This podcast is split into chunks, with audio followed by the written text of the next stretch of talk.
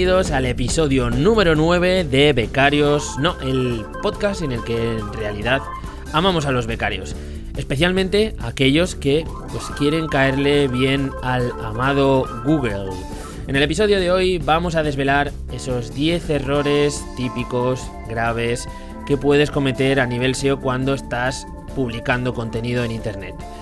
Soy Guillermo Gascón y al otro lado tenemos a Víctor Millán. ¿Qué tal? ¿Cómo estás? Hola Guillermo, ¿qué tal estás? Hola a todos. Muy bien, aquí esperando a ver qué comentamos de, Google, el temido pero amado Google.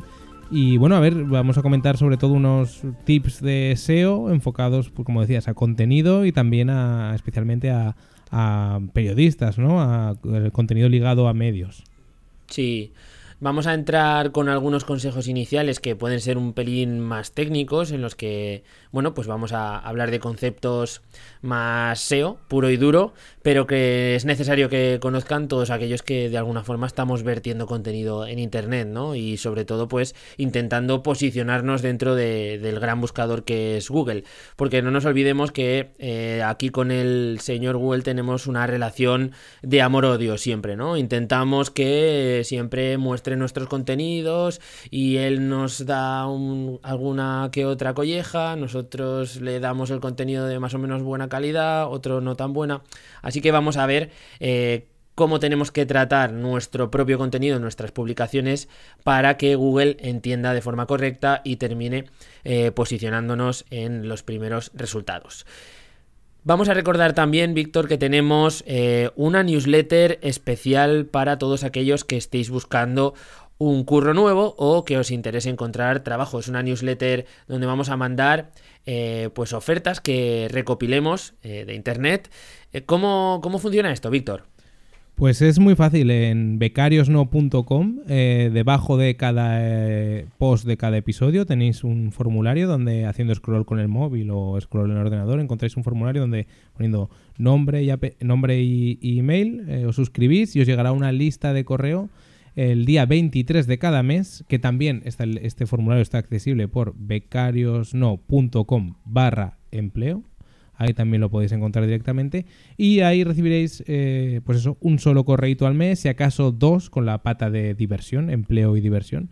Eh, con una selección de empleos ligados al periodismo y al marketing online eh, curada o seleccionada por nosotros, intentando encontrar empleos que nos, eh, pues desde luego que no sean abusivos, que sean buenos, que cogeríamos para nosotros, vaya. Exacto. Y, eso poniendo el foco tanto en empleos eh, in situ como en, labores un poco más de freelance y también trabajos en remoto. Así que quien quiera, eh, ahí está disponible y para toda la familia.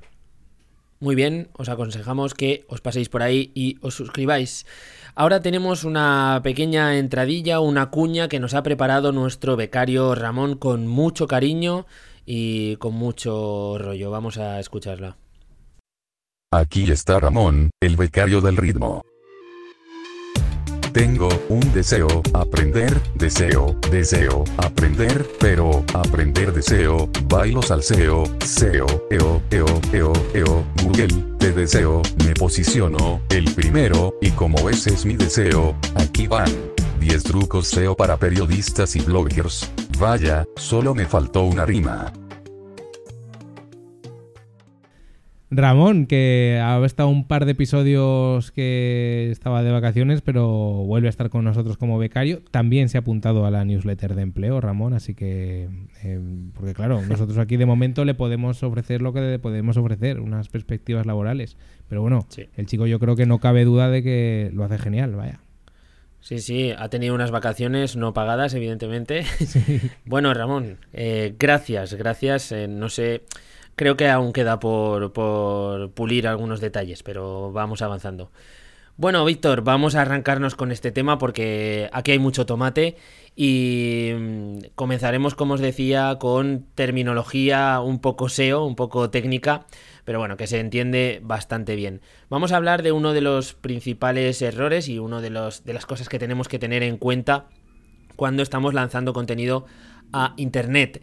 Eh, hay un concepto que, mm, que, todos tenemos que interiorizar, que es el concepto de la indexación, ¿vale? Cuando nosotros publicamos cualquier noticia, cualquier entrada dentro de nuestro blog o incluso cualquier producto, en general cualquier cosa que cree una nueva URL, ¿de acuerdo? Dentro de un portal, eh, es posible que esa URL forme parte de el gran listado. Imaginaros que Google tiene un listing donde están todas las URLs de Internet. Pues bueno, si nosotros permitimos que esta URL sea indexable, pues pasará a formar parte de, este, de esta gran lista ¿no? de, de Google para que posiblemente la muestre en los resultados de búsqueda. ¿Qué quiere decir esto? Que si de alguna manera o por alguna, algún error técnico normalmente no permitimos que esta URL sea indexable, pues evidentemente Google no la va a mostrar a, no la va a mostrar en los resultados de búsqueda. Entonces nosotros podemos estar escribiendo como cosacos en nuestro nuevo blog, eh, nuestro nuevo blog de cocina, por ejemplo, y estamos sacando una cantidad de 6-7 noticias a la semana o 6 o 7 recetas a la semana, pero resulta que se nos ha olvidado eh, desmarcar una casilla que viene en WordPress Victor, no sé si te acuerdas de esta casilla que pone em, de alguna forma evitar el rastreo por parte de los motores de búsqueda, ¿vale? Eh, esta casilla es como tener tu web completamente aislada de cara a, Google y al resto de, de buscadores. Entonces, bueno, ¿Qué quiere decir esto? Que nuestro contenido, por mucho que lo hayamos estado publicando dentro de nuestra web, no estaba formando parte de ese gran índice de, Google. Hay que controlar, una de las partes técnicas fundamentales es tener la meta index dentro de nuestros eh, contenidos, nuestras publicaciones, ¿vale? En la cabecera, a nivel de código, tenemos que controlar que nuestro contenido tenga la meta index, ¿de acuerdo? Esto eh, podríamos entrar un poquito más en profundidad. Lo que vamos a hacer es dejar eh, información extra, ¿vale, Víctor? En la entrada que, que, siempre viene adjunta a los episodios para que podáis aseguraros mediante simples 4 o 5 clics eh, que vuestro contenido está accesible, que está indexable, ¿de acuerdo? Claro. Y Tener claro esto, el primer punto, sí, sí. Mm, y dejamos también en las notas del programa nuestro el programa que dedicamos al decálogo, digamos, de WordPress, para también enfocado a, a bloggers y a periodismo, porque hablábamos también un poco de esto, tanto desde el punto de vista de asegurarse la indexación, que pasa por dar de alta eh, la web en Ser Console, etcétera, etcétera, y luego en plugins tipo SEO, o sea, como Yoast o Rackmath, es muy fácil controlar esto, pero también desde el punto de vista contrario, que es eh, que a veces no es conveniente indexar absolutamente todo, ¿no? Sino que a veces pues las etiquetas o algunas categorías pueden no interesarnos y es o productos si tenemos un e-commerce, aunque producto igual no nos, no nos, puede interesar si no lo estamos trabajando y que también pues la indexación hay que cuidarla un poco como si fuéramos Eduardo Manos Tijeras eh, cortando figuritas en un seto, ¿no? Que quede, que quede bonito, que quede guay para Google y que entre bien, pero claro, lo fundamental es que, que sepamos, que nos cercioremos de que eh, Google está listando nuestro contenido, porque si no, apaga y vámonos. Sí, esto, Víctor, es el típico caso que nos llega a lo mejor o que te contactan. A mí me ha pasado muchas veces eh, desde el podcast de Olaseo, me llega un correo. Hola Guillermo, mira, tengo este proyecto, llevo tres meses trabajando, metiendo contenido todos los días, tal, y no aparezco ningún resultado de búsqueda. Y lo primero que haces con cuando te viene un proyecto de este estilo es miras a ver si está eh, esta meta index eh, digamos correctamente configurada y la mayoría de las ocasiones es lo que os comentaba antes pues que estaba eh, o bien bloqueado por robots o bien con esta meta no index en, el contenido no Simplemente desactivando este punto ya comienza Google a rastrear el contenido, accediendo a, él y pudiendo mostrarlo en los resultados. Bueno, formas de, salvarle la vida a alguien con simplemente dos clics y, que esté eternamente agradecido sabiendo que no has hecho nada. Esto está bastante bien. Sí, sí, sí, sí, totalmente. Parece mentira, pero ocurre, ¿no? Sí. Bueno, pasa, ¿eh? Pasa bastante. Sobre todo, pues, gente que se enfrenta por primera vez a un WordPress o se enfrenta por primera vez a un proyecto en Internet, ¿vale? Vamos a hablar de otra cosa bastante importante y es a nivel de enlazado interno. Nosotros podemos estar haciendo publicaciones dentro de un proyecto, dentro de un portal, podemos seguir con el ejemplo de, de las recetas y por lo que sea pues eh, publicamos una, una, receta que no tiene ningún tipo de categorización, no está dentro de ninguna categoría, no está dentro de ninguna eh, etiqueta y pues queda ahí suelta, ¿no? Em, si, esta, si esta publicación, esta nueva receta no recibe ningún enlace dentro de nuestro propio sitio, eh, Google no va a poder encontrarla. ¿De acuerdo? Entonces tenemos que asegurarnos de que todas nuestras publicaciones eh, al menos contengan enlaces que. Eh, un enlace que, la esté apuntando, un enlace interno. Porque así Google podrá rastrear ese enlace y llegar a esta nueva publicación. Esto es importante, Víctor, a nivel de medios también, porque hay muchas veces que eh, pues hay publicaciones o entradas que se, colocan en secciones dentro de los portales que no están muy bien accesibles, ¿vale? Y, y, esto no ocurre poco, ocurre bastante, ¿vale? Pues porque son secciones que a lo mejor los periódicos no le quieren dar importancia o incluso que quieren tener un poco a, la sombra. Sí. Exacto. Y eh, pues a veces estas publicaciones que se hacen en estas secciones pues no terminan de, poder ser rastreadas porque no contienen enlaces internos desde, por ejemplo, la portada o por ejemplo desde páginas de categoría importantes o secciones que, sí que tienen un rastreo por parte de los robots de, Google. ¿Tú, Víctor, has visto alguna vez alguna noticia o alguna sección de estas así un poco escondidilla? Sí, hombre, mira, hace unos días, hace unos episodios hablábamos de de los verticales, pues hay verticales que tienen un peso editorial y que son muy visibles, pero hay otros que no. Y, hay algunos que no, donde, bueno, pues lo que es muy importante es el enlazado interno para llegar a ellos. Esto a nivel de, de un blog más modesto o algo así, pasa por lo mismo, tener un enlazado interno coherente es importante. Hay que tener en cuenta que al final Google rastrea un poco nuestro nuestra web como si fuera, pues eso, es una, una araña, ¿no? Que va, el, que va, va pasando de hilo en hilo a través de estos enlaces, ¿no? Que vamos tejiendo nosotros. Entonces es importante que cuando publiquemos algo nuevo, si hay alguna relación eh, con algo que hayamos publicado anteriormente, enlazarlo. O enlazarlo a una página de categoría, o enlazarlo, darle, darle un poco esa facilidad para que conecten todas las cosas entre sí. Exacto. Un ejemplo así bastante escabroso que, yo me encuentro en muchos medios, a lo mejor no medios grandes, pero sí en, medios, en periódicos digitales menores o incluso locales, es que tienen algunas secciones que están orientadas a contenido más comercial, contenido patrocinado, notas eh, de prensa, cosas de este estilo, y que, pues bueno, estas categorías eh, no están en ninguna parte de la navegación, no están en el footer, no están en ninguna parte, ¿no? Son como microsecciones que están en el aire y que no tienen un buen enlazado desde las partes importantes como pueden ser la portada o lo que hablábamos de la barra de navegación. ¿Y qué ocurre con estas secciones? Pues que muchas veces tú puedes mandar una nota de prensa a determinado medio, incluso puedes eh, pagar para, para aparecer en ese medio, pues mediante pues este, este tipo de acuerdos que se hacen mucho en los medios digitales y que termine no siendo muy rastreada, incluso no indexada esa publicación. Entonces, eh, pues bueno, que sepáis que esto pasa no solamente en tu blog, sino que puede pasar en los medios grandes y muchas veces pasa a conciencia, ¿vale? Para que veáis que realmente esto es, es así. El enlazado interno es algo muy importante. Vamos, Víctor, si quieres, a otro de los clásicos, que es el tema de los encabezados, los famosos Hs. Porque estamos acostumbrados, bueno, a que normalmente colocamos el, titular en cualquier CMS, por ejemplo en WordPress, y ya tenemos un encabezado H1, me imagino que estaréis al corriente todos, que existen diferentes tipos de encabezados. Pues el H1 es el que corresponde al titular y después tenemos diferentes subtítulos que van en orden jerárquico, ¿no? Pues tenemos el H2, el H3, H4. Más allá, más abajo de esta jerarquía ya no conviene el, volvernos muy loco en, estructurarlos. Pero eh, esto se suele utilizar mal, ¿vale? Eh, porque normalmente la gente lo que pasa es que eh, asocia el utilizar estos encabezados a los estilos que te aportan al texto. Me explico.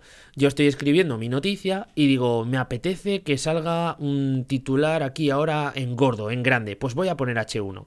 Y esto es algo que es incorrecto a nivel SEO, porque solamente deberíamos tener un titular como H1 en cada una de las noticias. Sí que podríamos tener más titulares con H2, ¿vale? Pero siempre en un orden jerárquico. Por ejemplo, siempre tiene que haber debajo de un H1 la opción de mostrar un H2, pero debajo de un H1 no iría un H3, ¿vale? Porque siempre habría que respetar esa jerarquía y habría que colocar por medio un H2 y debajo habría que colocar un H3, ¿vale? Esto es un poco complejo así hablado y comentado en, versión audio. Queda muy claro si veis el ejemplo que os vamos a poner también en las notas del programa. Eh, Víctor, habrás visto este tipo de casos. sí, sí, y además los, los, editores de los medios, eh, los, los CMS, vaya, trabajan con otro tipo de nomenclatura que es la habitual del periodismo, que es llamar a los H2 eh, ladillos, que es los subtítulos estos que aparecen en, que aparecían en la, en la cuando se leían los periódicos impresos, bueno, que aún siguen existiendo, pero cuando, cuando los ¿Eso, ¿Eso qué es eso? cuando los periódicos impresos se leían más, eh, esto que aparece en medio de una columna, en negrita en medio partiendo, los ladillos, ¿no? Eh, pues eso que luego se viene a llamar de forma más moderna eh, subtítulo. Bueno, subtítulo no, porque subtítulo es, es, la parte de la entradilla, ¿no? Pero bueno, los ladillos, que son esas, esas negritas como encabezados que parten un poco el texto, pues no dejan de ser H2 y y claro, quien haya trabajado con un WordPress o esté trabajando con un WordPress o algo así, pues ya tiene muy claro esta jerarquía. Pero es muy importante eh, trabajarla bien porque, por ejemplo, algo que hacía yo eh, cuando empezaba a tocar WordPress es que me, pues como no tocaba aún el tema del, del diseño y demás, eh, usaba solamente H3 porque el tema traía unos H3 que me parecían más bonitos que los H2 porque el H2 era muy grande. Luego ya aprendía, si no me gustaba el tamaño del H2, pues lo bajaba un poquito y ya lo usaba, ¿no? Pero, pero es importante. el mundo del CSS, ¿verdad? Claro, sí, sí, sí. Bueno, otra cosa interesante sobre los encabezados, pues son secciones de referencia a nivel de rastreo por parte de Google. Entiende que estamos estructurando el contenido y que estamos generando diferentes secciones dentro de eh, esa misma pieza, ¿no? Entonces, estas pequeñas, estos pequeños espacios de texto destacados pueden incluir palabras importantes a nivel de pues keyword, ¿ok? Si nosotros estamos trabajando en un contenido sobre determinada temática, sobre la que está asociada eh, determinadas palabras clave, pues estas secciones, ¿no? Sobre todo el H1, por, tener mayor peso, eh, son, digamos, recomendables incluir en ellas eh, las palabras clave, ¿vale? No significa que poniendo tu palabra clave en el H1 vayas a posicionar directamente, pero sí que son secciones que tienen más peso, entonces, pues bueno, es recomendable el optimizarlas, ¿vale? Hay que aclarar que el, H1 de forma general viene a ser el título de la página. El título. Luego lo, puedes cambiar usando algún plugin de SEO o algún, algún tipo de herramienta de SEO, pero viene a ser el título de la publicación, de la noticia, del post o de, o de lo que sea.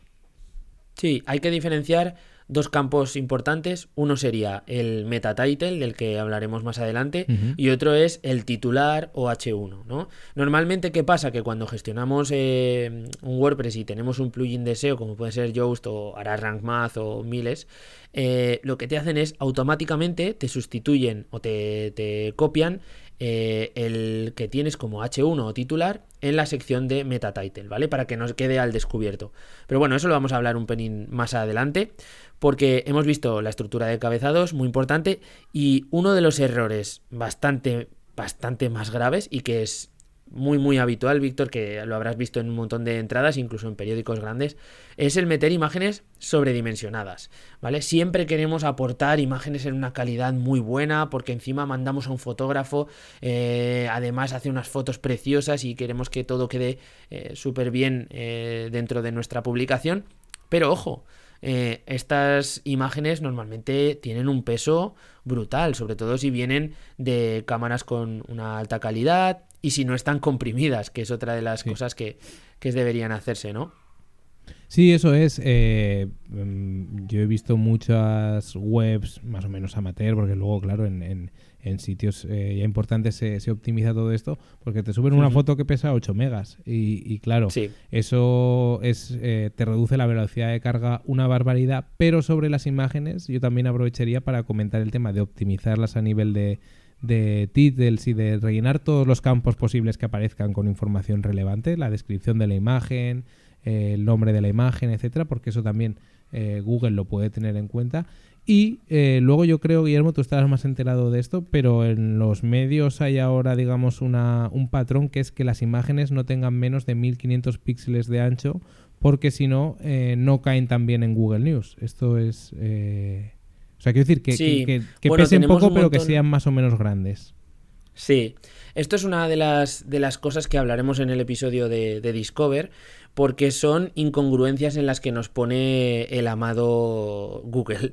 Por un lado nos dice que optimicemos al máximo y reduzcamos el peso de, de nuestras imágenes, porque claro, en, en móvil no vamos a estar esperando unos milisegundos pa- para que se cargue una imagen, ¿no?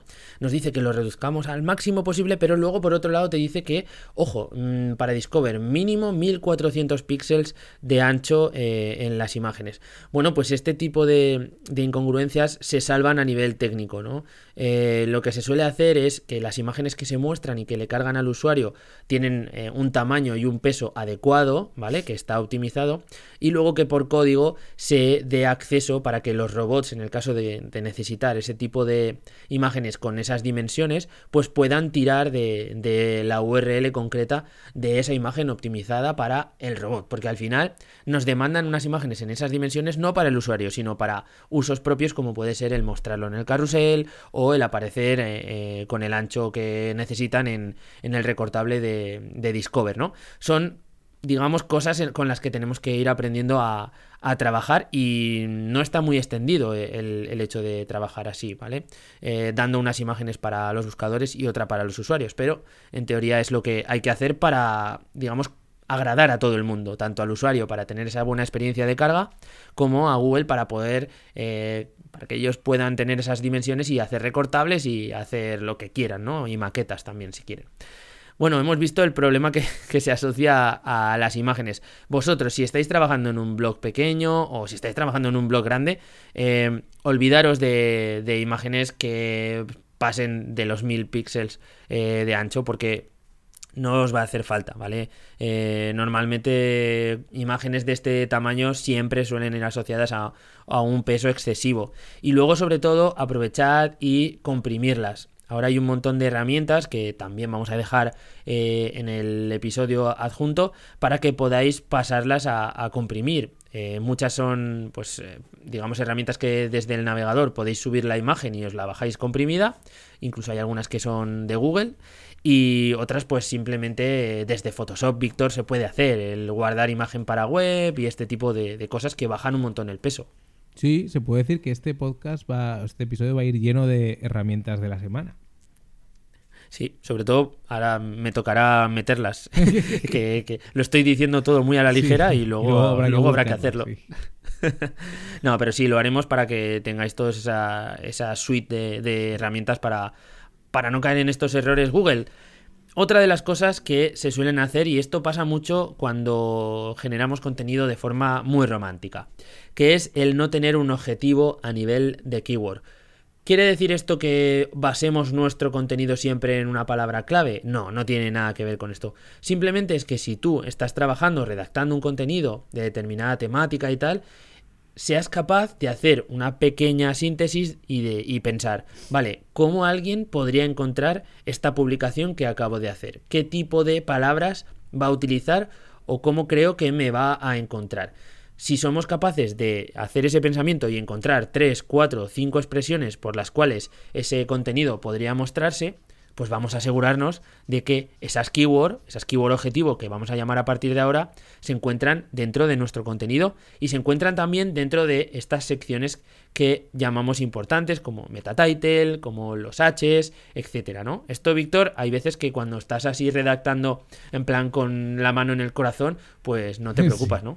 A ver, ahora esto cada vez se ve menos, pero eh, hace un tiempo era muy habitual. Bueno, yo me he encontrado con textos que son, por ejemplo, que bueno, que son, que son totalmente legítimos, ¿eh? pero por ejemplo, una crónica de un partido de fútbol que es un Atlético de Madrid Real Madrid, pongamos, y que el titular sea algo como muy em, romántico, tipo el metropolitano, eh, no sé qué, el metropolitano Sí. no pudo con, con Bale, o yo qué sé, bueno, con Bale puede todo el mundo, pero el metropolitano no pudo con, pues yo qué sé, con Cristiano Ronaldo, ¿no? Que cuando jugaba. Sí. Eh, Entonces, eh, claro, bueno, ahí estás metiendo la palabra clave Cristiano Ronaldo que puede tener búsquedas y la palabra metropolitano, pero aún nos podemos ir a temas mucho más confusos como, por ejemplo, eh, una crónica de un partido de fútbol que no apoya al público y que diga que eh, la afición se apagó, simplemente, y ese sea el titular. Sí. Claro, eh, Sí, sí. nadie va a buscar afición. Bueno, puede que segura- hay mucha gente buscando afición en Google porque lo buscan todo. Pero, mucha gente en el mundo, Víctor. Sí, claro, se busca todo, pero no vas a encontrar, eh, no vas a posicionar por eh, resultado Atlético de Madrid, Real Madrid. Esto nos lleva, y es un debate que es inmenso, a ver cómo, digamos, muchas veces eh, pensar en Google limita un poco lo que puede tener la, rama narrativa o, digamos, la libertad creativa en el periodismo. Yo creo que se pueden combinar las dos cosas y que, por ejemplo, tú puedes titular poniendo eh, Atlético de Madrid 1, Real Madrid 0, dos puntos, el latido se apagó. Eh, o sea, quiero decir, tenemos que buscar fórmulas de este tipo que nos permitan compaginar nuestra parte más narrativa o creativa a la hora de titular si trabajamos con piezas eh, con crónicas o con yo que sé o con vídeos de YouTube que sean más o menos depende del contenido que queramos pero que también eh, sean útiles a nivel de búsqueda porque al final tenemos que tener en cuenta que es, es, es prestar un servicio o sea nos interesa Sí. porque Google lo muestre, pero también queremos que la gente que busca un resultado, pues si hemos- nos hemos currado una información muy buena, que la gente sepa llegar a ella, ¿no? Entonces hay que combinar un poco este tema de encontrar eh, términos eh, que nos pueden salir más del alma más narrativos y más, y más bonitos con eh, útiles y referenciales y de servicio. Sí. Esta es la eterna, la eterna balanza, ¿no? Que tenemos que tener siempre más o menos estable. Alimentar a Google y alimentar realmente la parte creativa. Hay que ser muy creativos para mezclar estas dos áreas. Eso es cierto. Y hay veces que se encuentran titulares que llevan la keyword, además son creativos, enganchan y, y tienen todo y dices, ¡buah! Pedazo de titular que se han currado aquí porque, porque está funcionando tanto a nivel SEO como, como tiene ese gancho ¿no? que, que transmite la, la noticia. Esto también tiene mucho, mucho que ver con el tema del CTR, porque eh, para los que no conozcáis el término, es el click-through rate, que digamos es eh, una métrica que mide la cantidad de veces que se hace clic en el resultado de búsqueda que hayamos publicado respecto de todas las apariciones que tenemos en, Google. Quiere decir que si, por ejemplo, nosotros aparecemos eh, 100 veces en los resultados de búsqueda, pero solo se nos hace una vez clic, pues tendremos un CTR del 1%. ¿Vale? Es una métrica bastante importante porque eh, si nosotros optimizamos y hacemos pequeñas variaciones en el title de esta publicación, podremos de alguna forma llamar más la atención y modificarla, ¿vale? Si nosotros tenemos un titular que es un poco que es poco llamativo, que no incluye a lo mejor los términos con los que se está asociando la noticia o la intención que lleva el usuario cuando hace una búsqueda, pues eh, no tendremos un buen CTR. Sin embargo, hacemos una pequeña modificación, añadimos estos términos, le ponemos algunas de las palabras clave que suelen utilizarse, tipo no te lo pierdas, bueno, ganchos de estos típicos, eh, podemos empezar a subir un poquito estas métricas porque los usuarios encuentran más atractivos eh, estos titles, ¿vale? Temas como se hablaba antes de añadir la palabra clave lo más a la izquierda posible y este tipo de optimizaciones han caído un pelín en desuso. Ahora lo que se intenta siempre es eh, bueno, pues hacer que, esos títulos, títulos eh, meta titles que se llaman lleven al usuario a hacer clic, ¿vale? Y por eso hemos vivido esa época un poco infernal del, clickbait, etcétera, ¿no? Víctor, tú has estado en, en, medios donde se ha trabajado bastante también el tema del clickbait.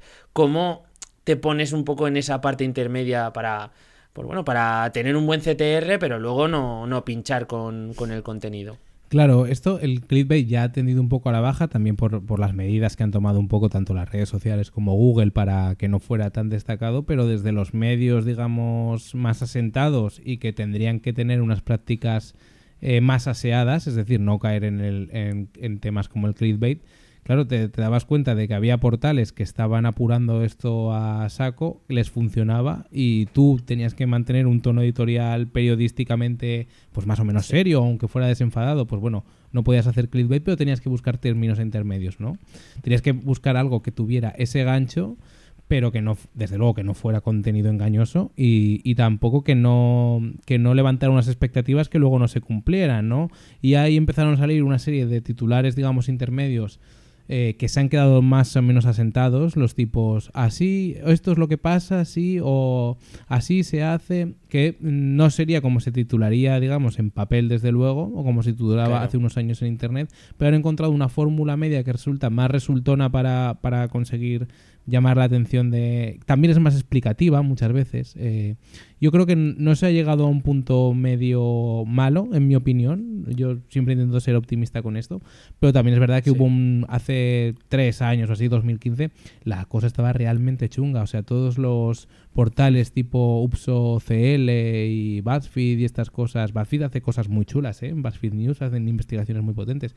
Pero ellos fueron también los que abrieron el, el clickbait a, a saco, eh, que eran de estos de las 15 mejores eh, tortas de la historia del, del, del fútbol que Los no, te, que no sí o las fotografías que no te imaginarás y luego me las Sí, he esto- imaginado todas no o sea Esto, Víctor. y lo de eh, te sorprenderá lo que pasó ese es, lo- es mi favorito Son clásicos, son clásicos. Sí. Pero ojo, porque esto con Discover ha vuelto. Ha vuelto y están eh, en unos niveles épicos. O sea, nosotros en, en, en la, en nuestro departamento SEO, eh, donde la agencia donde trabajo, cada día encontramos unos titulares más rocambolescos y algunos que rayan lo, lo ético, porque se han estado eh, jugando con bueno pues con, con enfermedades que no han sido así o cosas de este estilo un poco escabrosas tipo no creerás que famoso tiene cáncer cosas así Hostia. que ¿Está son muy- volviendo son eso? muy-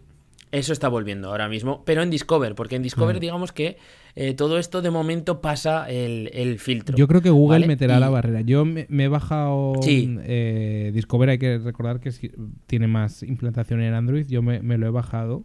Y Sí, de hecho es nativo en, en Android. Todos los móviles Android, o la mayoría, deberían tener. me lo he bajado para experimentar y será por los temas que consulto yo, no me han salido cosas tan tan pasadas, vaya. Pues bueno, Pero vamos. eh, Si, si le das un par de vueltas, Sí, ya te sí, digo sí, que te encontrarás alguna tarjeta que me, sor- que me vas a sorprenderá decir, lo que lo que aparece. Oh, oh, mamá, ¿qué es esto, por favor?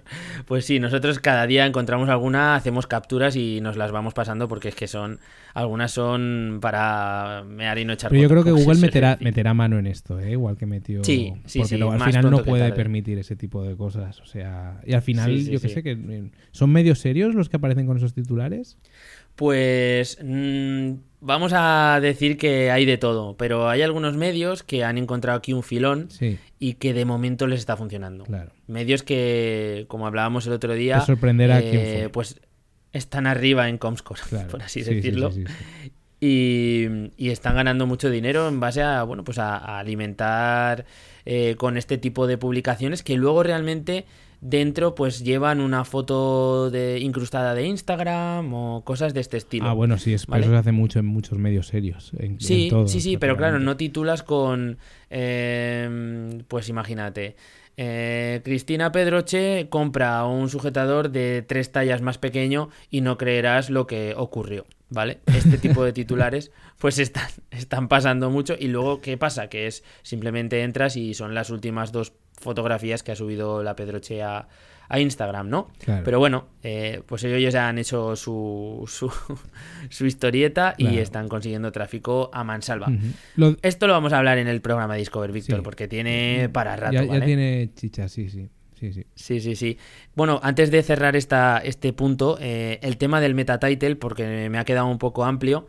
eh, el metatitle es el título que se muestra dentro de los resultados de búsqueda. Quiere decir esto que nosotros cuando escribimos este campo no lo vamos a ver en el cuerpo de la noticia. Cuando estamos navegando en la noticia, esta, esta optimización, este title, no lo vamos a ver. Pero en los resultados de búsqueda sí es el que se muestra. Y entonces esto es muy importante porque aquí sí que recomiendo que incluyáis todos estos eh, trucos que de alguna forma podéis eh, trabajar a nivel de, de ganchos para que la gente se sienta atraído por vuestra publicación y además incluyáis la palabra clave. ¿Por qué se funcionan también los titulares, los metatitles, perdón, tipo eh, ranking o top, lo que sea? Porque normalmente te te dejan muy a huevo el meter la palabra clave justo después, ¿vale? Top eh, mejores futbolistas zurdos de España. Y la palabra clave es mejores futbolistas zurdos, por ejemplo, ¿no? Entonces te lo pone muy fácil y se ha usado muchísimo y, se va a seguir usando. O sea que tenedlo en cuenta.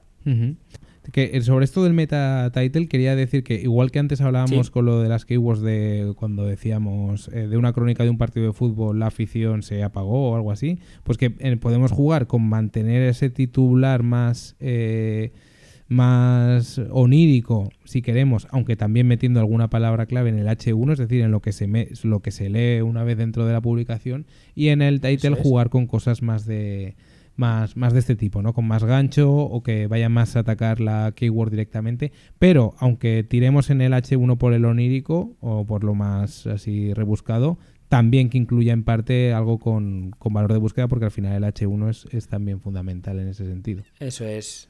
Sí, sí, totalmente de acuerdo. Eh, los titles no se muestran tampoco en, en lo que es el resto del sitio. Si, por ejemplo, estamos navegando en un periódico digital, eh, cuando lista o tenemos el cuerpo de, la portada donde están las últimas publicaciones, ahí no vemos titles, ahí vemos el, titular, ¿vale? De cada una de las publicaciones. O sea que lo que decía, lo que decías, podemos jugar con ese titular onírico con un pelín de optimización eh, para, para, que se muestre y el usuario se sienta atraído pero jugar siempre importante la baza de la optimización más fuerte en el meta title.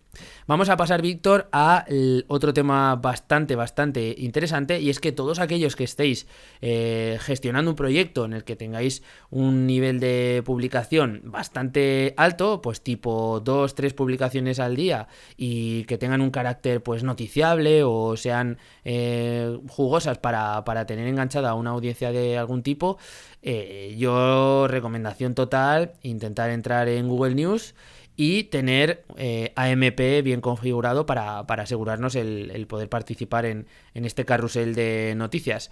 Eh, esto es como el básico para, los portales pues tipo Geek, ¿no? En el que se muestran noticias sobre novedades tecnológicas o no sé, hay un montón de ejemplos de este estilo, ¿no? Cualquier blog, aunque sea más o menos amateur, pero con un nivel de publicación alto, en plan mínimo mm, dos noticias al día, dos publicaciones al día o algo así. Sí, por ahí iría. Pueden, pueden em, eh, bueno, tienen que hacer la apuesta por entrar en Google News, nunca sabes por, dónde te puede caer, ¿no? Dos quizás sea un, un, nivel de publicación aún un poco pequeño. En Google News vas a entrar hasta con eh, una a la semana pero no entrarás en destacado si no tienes un nivel de, publicación más amplio. Y luego lo de AMP, pues bueno, si seguramente la mayoría de estos blogs estén alojados en WordPress, hay varios plugins que funcionan muy bien y ya es muy fácil de configurar, ya no da tantos problemas como, como antes. Sí, al principio esto era un reto a nivel de tecnología, ahora están bastante depurados, podemos seguir metiendo publicidad dentro de, de, este, de estas páginas, ¿no? Que al final son como unas páginas paralelas a, cada una de las noticias que vamos publicando. Esto es un tema un poquillo más complejo. Simplemente vamos a decir que esas dos cosas son algo que, habría que montar sí o sí cuando eh, pues tengamos un, portal de noticias, por ejemplo, de rumores, noticias del corazón o incluso tendencias de moda, cosas de este estilo caen genial para, Google News y, y tenerlas en AMP sería pues lo, ideal. Eh, vamos a hablar, Víctor, de un tema que es más a nivel de, de, redacción, que es el tema de, de la pirámide invertida que, bueno, pues a, Google le gusta, que al final no deja de ser otra cosa que responder realmente a lo que venía buscando el usuario en los primeros espacios de texto que, tiene la noticia. ¿Esto cómo funciona, Víctor? Sí, la pirámide invertida es de primero de periodismo, es, digamos, contar lo más importante primero y luego conforme la pirámide invertida se va haciendo más estrechita, lo menos importante, eh, que viene a ser pues responder las típicas preguntas 5W del periodismo de eh, dónde, qué, etcétera, etcétera, ¿no? Eh, eh, responderlo lo antes posible. Y esto hubo un momento dado en que hubo una tendencia hace bueno se mantuvo hasta hace relativamente poco que era como se hacen noticias últimamente muy mierda como lo que contabas de la Pedroche pues claro los redactores al final se tiran intentan meter tres párrafos contando nada y luego ya meten la foto de de Pedroche y dicen que al final, pues eso, que te sorprenderá lo que pasó, pero en realidad no era tanto, ¿no? Entonces, eh, Sí, sí. lo importante es que eh, esto de la pirámide invertida es directamente pues eh, contenido de hacer contenido con cierta calidad y con cierta honestidad. Es decir, si tú planteas un tema, eh, responderlo lo antes posible o cuando, cuando, digamos, una vez que has introducido lo que tengas que introducir, pero sin andarte por las ramas. Y esto a Google le gusta porque cada vez está más encaminado a eh, posicionar primero las, eh, los posts que, las noticias que respondan antes a esa intención de búsqueda, ¿no? que sean más claros, que sean más directos. Y esto no está reñido con darle un poquillo de jerga y un poco de ambientación y de contexto y de color a nuestros textos, pero sí que no andarse por las ramas y no dar contenido vacío que al final pues es, es un engaño, ¿no? sino responder a lo que se busca. Si se busca esto, que el lector pueda encontrar de forma amena y de for- pero de forma clara lo que está buscando, la información que busca. Sí. Yo esto, por ejemplo, Víctor, eh, yo hay muchas veces que, que tengo dudas de ortografía porque soy un auténtico patán en este tema y, y busco cómo se escribe no sé qué con V o con B. Y hay publicaciones en las que te encuentras como cuatro párrafos en los que no se dice cómo se, cómo se escribe, Sí. ¿vale? Simplemente te dice, es una duda muy habitual porque mucha gente, bueno, te mete ahí una turra impresionante y tienes que bajar a lo mejor tres párrafos para encontrar al final, esto se escribe con B. Vale, pues, hostia, pues esto ahora Google está intentando eh, eliminarlo porque al final eh, no deja de ser contenido que no es funcional. Eh, lo, que quiere, lo que quiero yo como usuario es que no me hagas perder el tiempo haciendo scroll para arriba, para abajo. ¿Dónde está la información? No, pues si con una línea ya das respuesta, con una línea ya me da respuesta a lo que necesito, Claro. ¿no? Bueno, pues esto Google lo está premiando y los portales que están aligerando y quitando toda esa nata o esa espuma que no va a ninguna parte, pues están siendo premiados y, y subiendo en los rankings. Y de hecho, en un futuro esto va a ir eh, en progresión, ¿vale? Los portales que estén aportando contenido eh, excesivo o redundante o cosas que no que realmente simplemente sean relleno, pues van a ir cayendo y no va a tardar mucho esto. Claro. O sea que Eh, Esto es también eh, lo típico de que antes hab- había muchas, bueno, sigue- siguen haciéndose, pero de cuándo son las finales de la NBA. Y te aparece un medio y tú clicas y te dice, oh, Mm. las finales de NBA, pues igual que lo de se escribe con B o con V, qué curiosidad, Sí. ah, las finales de NBA, no sé qué, repartirán un anillo, pero no te lo cuenta hasta el tercer párrafo. Pues ahora, lo primero, eso ya se empieza a caer porque Google te mete el cajetín donde te dice que es el tan, no sé cuánto de junio. La contramedida Google. Sí, ya, ya- ya lo responde él directamente, pero igual es porque es como respuesta a contenido de este tipo que se alargaba mucho, ¿eh? No, no lo sé, bueno, eso, Mm. eso ya es un A ver, muy grande. Ahí ellos eh, a lo mejor seguramente serán lo que digan, no, hombre, es que había mucho contenido que no estaba respondiendo bien. Mm, yo como SEO te diré, Google quiere que te quedes en Sí. Google y que navegues por Google y que veas los anuncios y, y ganen más dinero, ¿no? Es un poco... So- sobre esto, La doble también, visión. y, y tomando el ejemplo que ponías antes del blog, digamos, de recetas, eh, también es importante eh, responder, esto que hablábamos de la primera invertida, responder como te pida el formato que des la respuesta. Es decir, si tienes un blog de, coci- de, de cocina y das la receta de la tortilla de patata, pues los ingredientes no respondas, ah, patata, patata, patatín, mejor patata joven, mejor patata vieja. No, pon eh, con un formato de lista, pon patata, huevo, sal y yo Ajá. no pondría cebolla. Pero eso ya es otro debate, quizá el más yo sí grande le pondría, del mundo. ¿ves?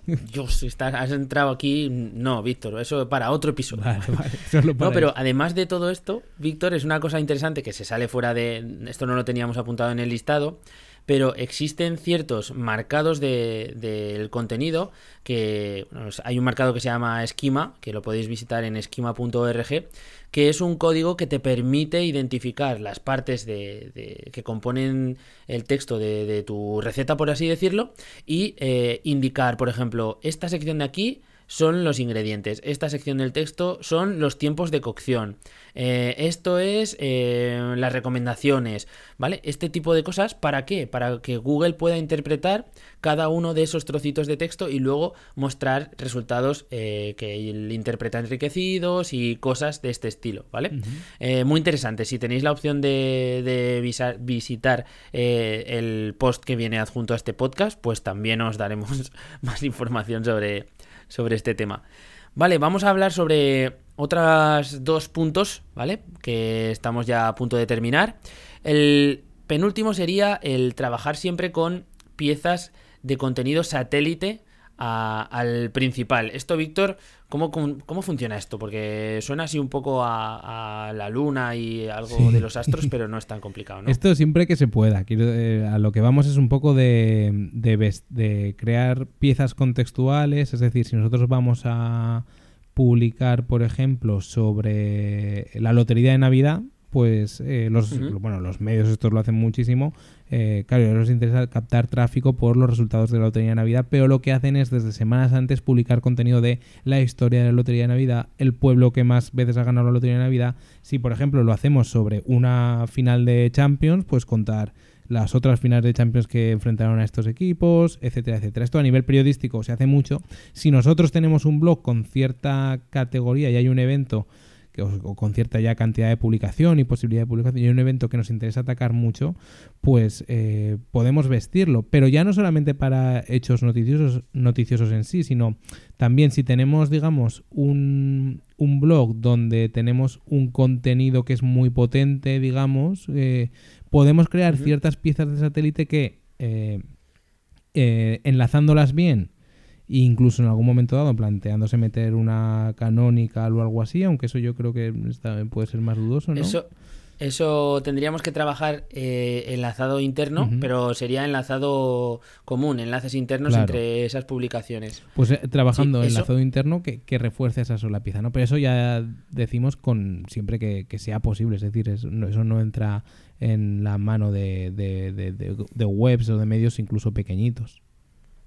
Bueno, por seguir con el ejemplo de la tortilla de patata, Víctor, si publicamos una, una hacemos una publicación en nuestro blog de cocina que sea receta de tortilla de patata tradicional, eh, podríamos generar contenidos en paralelo que fueran eh, los mejores restaurantes donde comer tortilla de patata en Zaragoza, por ejemplo. Luego otro contenido que fuera ranking de las tortillas de patata más raras que te encuentras en internet. ¿Veis que son eh, como conceptos que siempre están girando alrededor del término de tortilla de patata, que ninguno de ellos está trabajando la misma keyword objetivo, porque uno es un ranking, el otro es un listado de restaurantes y otra es la receta en sí, y que todas van a alimentar con enlaces internos a eh, bueno pues esta, receta que es en realidad la que queremos eh, posicionar. Esto tiene mucho que ver con un tema que es el tema de las entidades, ¿vale? Google es capaz de detectar ciertas, eh, ciertos términos como entidades y que si interpreta que tu publicación o, que tu blog es importante para determinada entidad, que en este caso sería tortilla de patata, pues todas aquellas publicaciones que estén relacionadas con esa entidad van a tener más facilidad para posicionarse. Entonces muchas veces detectamos que, ostras, resulta que saqué una noticia el otro día en la que hablé de imaginaros, determinado jugador de baloncesto y me ha funcionado súper bien. Y sacas más noticias de ese jugador y funcionan todas muy bien. Bueno, eso es porque Google interpreta que tu, que tu página web eh, está trabajando muy bien esa entidad y eres, digamos, eh, de alguna forma referencia, ¿no? Bueno, pues esto que lo sepáis porque ocurre, ¿no? Y todo esto que comentamos al final de generar contenido satélite del principal, pues muchas veces nos genera mucho tráfico, ya no solo en la noticia principal, sino que las, noticias satélite o, publicaciones satélite también eh, terminan cogiendo volumen y, bueno, es una estrategia muy interesante. Vamos a pasar al último punto porque nos estamos enrollando. madre mía. Pero antes, Guillermo, me ha llamado Ramón. Sí. sí. Un poco enfadado, el pobre estaba llorando. Y a mí no, no pueden llorar los... En un podcast que se llaman Becarios no, no pueden llorar los becarios. no. me, ha dicho que se ha currado su... Que si quieres la podemos poner de fondo. Su entradilla, o sea, su cortinilla de puta madre diciendo que 10 trucos SEO y no hemos enumerado aquí nada. Entonces, si te parece, vamos a hacer un repaso muy rápido de 1, 2, 3, 4, 5, 6. Vale. Y damos el último, el décimo, ¿vale? Vale. Primero de todos, tema indexación comprobar que nuestras URLs que estamos trabajando sean indexables y puedan formar parte del listado de Google. Segundo, enlazado interno. Mantener enlaces que lleven de. que tengan sentido entre publicaciones distintas, entre posts distintos, hacia eh, otros que los conecten. Tercer punto, tener una estructura de encabezados correcta. Acordaros, un solo H1 y el resto de encabezados H2s y H3s, H4s, respetando la jerarquía. Cuarto punto, eh, evitar imágenes sobredimensionadas, imágenes muy pesadas. Elegir siempre eh, imágenes que tengan un peso óptimo de pocos kilobytes a poder ser para eh, que no afecte a nuestra velocidad de carga. Quinto, siempre que trabajemos con una publicación, al final tendremos que tener algunas keyword objetivo, palabras clave que realmente sean las que queremos posicionar para que ese artículo o esa publicación tenga tráfico. Sexto, optimizar el CTR, es decir, eh, cuidar que el meta title, el título que se muestra en Google, esté bien eh, puesto y bonito y con palabras clave que resulten resultonas para que la gente haga clic. Vamos con el séptimo, implementar Google News y AMP en proyectos que sean, eh, digamos, no- con noticias, publicaciones recurrentes y que tengan un volumen bastante alto de publicaciones. Octavo, no rompas la pirámide invertida. Es decir, haz buen contenido. A Google le gusta que respondas a la pregunta que, que, que tienes que dar respuesta lo antes posible. O sea, no te andes por las ramas. Como nosotros. Eso y es. vamos con el 9, que es, bueno, si puedes y, y tienes la capacidad, genera contenidos que sean satélites de un contenido principal, porque eso ayudará a que ranquee. Vamos al 10, Víctor. Y el décimo, fin. el décimo, escribe para el usuario. Eh, no escribas pensando en Google, aunque ahora podríamos decir que escribe para los dos porque a partir de ahora prácticamente lo van a entender prácticamente igual. Hasta hace unos años, Guillermo, bueno, hasta hace nada, Sí. la gente escribía como, digamos, para Google, entre comillas, que es lo que se decía siempre, que es que metía la palabra clave cada tres o cuatro frases como si fuera un guacamayo ahí, pa, pa, pa, pa, pa. Hmm. Y luego, pues bueno, al final el usuario se encontraba un texto que era un auténtico peñazo, ¿no? Ahora eso da igual. Bueno, lo que hay que hacer es escribir para el usuario primero porque tú tienes que crear un buen contenido, sobre todo si nos dedicamos a la rama del periodismo, eh, faltaría más, pero sobre todo porque Google ya está, o sea, desde hace ya bastante tiempo, pues bueno, eh, posiciona y da mucha preferencia a los textos que eh, trabajen en, en intereses semánticos, ¿no? en conexiones semánticas y no en, rep- y no en repetir como loros. Exacto. Al final, Google lo que valora es también el comportamiento que tienen los usuarios dentro de un contenido. Entonces, si estamos generando contenidos que no tienen por dónde cogerlos porque simplemente es texto a porrón para que Google coja palabras clave y, y lo posicione, pues eso no va a tener una buena respuesta de usuario, ¿no? Y eh, lo que comentabas es que eh, cada vez es más así. Google es capaz de interpretar pues esos campos semánticos que estamos trabajando y que no hace falta ya tener la palabra clave hasta en la sopa para, para que Google interprete de qué va un texto y, sobre qué va a necesitar o cuándo va a tener que ofrecer eh, tu resultado. Eso es algo que, que ahora es como que lo vemos muy claro, pero es que hasta hace pocos años, pues bueno, era, era bastante usual, ¿no? El trabajar textos sobreoptimizados que, que se dice en el argot SEO. Bueno, Víctor, madre mía, eh, creo que hemos tratado más temas SEO que, que- en muchos podcasts de SEO. Sí, macho. O sea que Guau. Yo creo que Ha sido un poco... ha sido, ha sido, ha sido intensito, ¿no? 50 y Sí. pico minutos, a lo tonto. Uf. Eh, espero que al menos eh, os hayáis quedado con alguna de las cosas que os hemos lanzado para que evitéis esos errores, caigáis bien a Google porque siempre es un buen colega, es el típico que, yo qué sé, te, te va a dejar pues para DVDs o bueno, esto ya no se hace, ¿no? Bueno, Te va a dejar la tarjeta de paddle cuando no tienes y cosas de estas. Así que eh, tenerlo en cuenta cuando redactéis vuestros contenidos y publiquéis en tanto proyectos propios como en proyectos de, de terceros, Eso ¿no? es. Y ya es. ya- Víctor, no, vamos a dejarlo sí, aquí. Sí, no, Dime. pero antes, ya que te la he dejado para que chutes a puerta, pero no lo has hecho, eh, la gente que le No interese más el tema del SEO, recordar que está tu podcast Hola SEO, que ya llevas cuatro años haciendo un podcast tratando el tema del SEO de forma cercana. Así que bueno, quien quiera que se pase por ahí por ampliar estos contenidos de forma aún más técnica, si cabe, de la que hemos tratado hoy, que era que ha estado, ha estado Sí. bien, ¿no? Yo creo que hemos encontrado una... una... Ha habido un equilibrio, Un equilibrio. exacto. Bueno, el que quiera es libre de, de pasarse por holaseo.net y, y saludar y escuchar los, los podcasts que le interesen, siempre relacionados con temas SEO y también de, de marketing en general.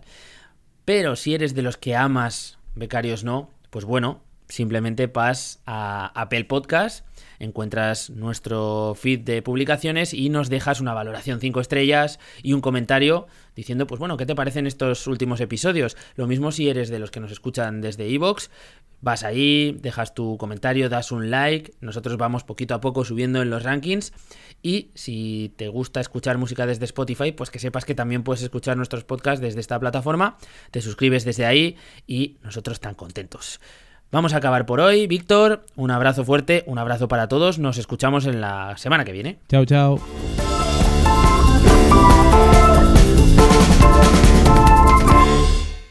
Oye, Ramón, eh, tío, no te, no te cabres, que de verdad que te agradecemos mucho que, que participes y nos eches un cable con, con los episodios. Realmente ha sido una cortinilla muy pero que muy currada. Creo que me merezco algo más de consideración. Os aporto mucho siendo solo un becario. Subidme el sueldo, biches.